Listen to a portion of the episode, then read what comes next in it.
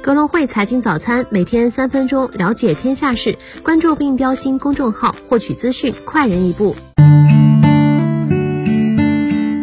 各位听众朋友，早上好！今天是二零二二年四月二十六号，星期二，我是主播新瑞。我们先来回顾一下过去二十四小时全球股市行情。美股方面，科技股力撑美股反弹，美股三大指数低开高走，道指涨百分之零点七一，标普五百指数涨百分之零点五八，纳指涨百分之一点二九。软件应用、抗疫概念股涨幅居前。本周二盘后将公布财报的微软和谷歌母公司 Alphabet 分别涨超百分之二和近百分之三，推特收涨逾百分之五。埃隆·马斯克将以每股五十四点二零美元收购公司，贵金属油气板块跌幅居前，科尔戴伦矿业、赫克拉矿业跌超百分之六，英国石油、埃克森美孚跌超百分之三。中概股涨跌不一，阿里跌百分之零点七五，京东涨百分之三点二三，盒马、京东七鲜北京门店整体备货量提高二到三倍，拼多多涨百分之二点五一。据乘联会，三月的新能源专用车市场销量同比增长百分之七十八至二点一七万台，料四月狭义乘用车零售销量同比降近百分之三十二。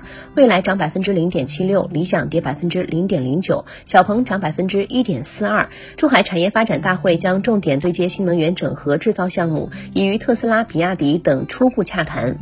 大型科技股多数收涨，苹果涨百分之零点六七。苹果财报本周来袭，或有千亿回购计划。微软涨百分之二点四四。Azure 需求强劲，预计微软季度营收增速将达百分之十七点四零。谷歌涨百分之三点零四，亚马逊涨百分之一点一七。亚马逊推出 Buy with Prime，或将冲击 PayPal Block 业务。特斯拉跌百分之零点七，特斯拉 Q 一在华收入同比增长百分之五十二点八，至四十六点五亿美元。Meta 涨百分之一点五六，Meta 首家实体零售店五月九号开业。A 股方面，受美联储可能激进加息、内地疫情再度严峻以及人民币持续走弱影响，A 股惨烈下挫，沪指跌百分之五点一三，报二千九百二十八点，进入技术性熊市。深成指跌百分之六，创业板指跌百分之五点五，两市恐慌情绪急剧上升，成交量放大，四千六百二十一只股下跌，跌幅在百分之九以上，个股一千八百九十只，六百八十三股跌停，北上资金净卖出四十三点九亿，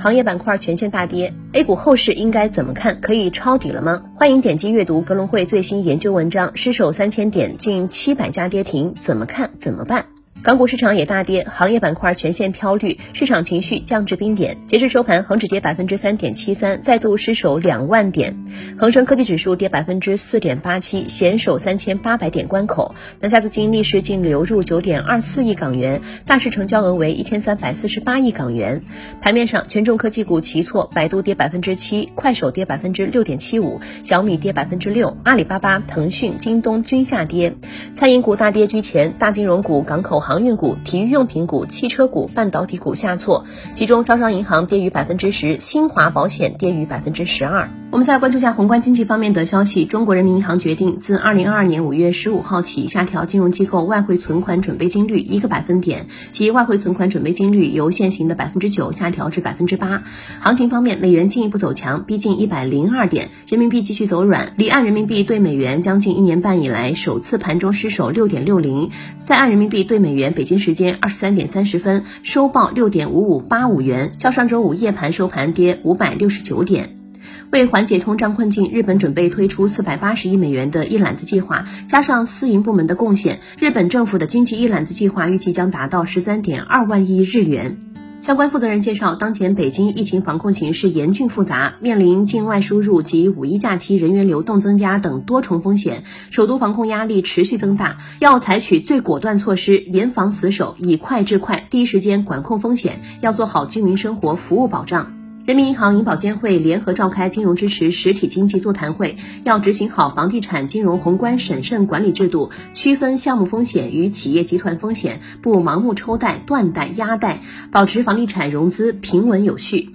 国务院办公厅发布进一步释放消费潜力、促进消费持续恢复的二十条意见，包括围绕保市场主体，加大助企纾困力度，做好基本消费品保供稳价，创新消费业态和模式，积极推进实物消费提质升级，加力促进健康养老托育等服务消费。国家发改委发布文章，积极扩大有效投资，促进经济平稳健康发展。文章表示，积极扩大有效投资是当前宏观政策发力重点。公司方面的消息，马斯克将以每股五十四点二美元的价格，总计价值约四百四十亿美元的现金全资收购推特公司。交易获得了推特董事会的一致批准，但仍需要股东和监管批准，预计将于二零二二年完成。推特周一收涨百分之五点六六。邮储银行发布公告称，张金良先生因工作调动辞去本行董事长、非执行董事、董事会战略规划委员会主席及委员职务。药明康德第一季度实现营业收入八十四点七四亿元，同比增长百分之七十一点一八，净利润十六点四三亿元，同比增长百分之九点五四。爱尔眼科二零二二年一季度实现营业收入四十一点六九亿元，同比增长百分之十八点七二，净利润六点一亿元，同比增长百分之二十六点一五。股市方面，同花顺一季度净利同比下降百分之三十四点零一，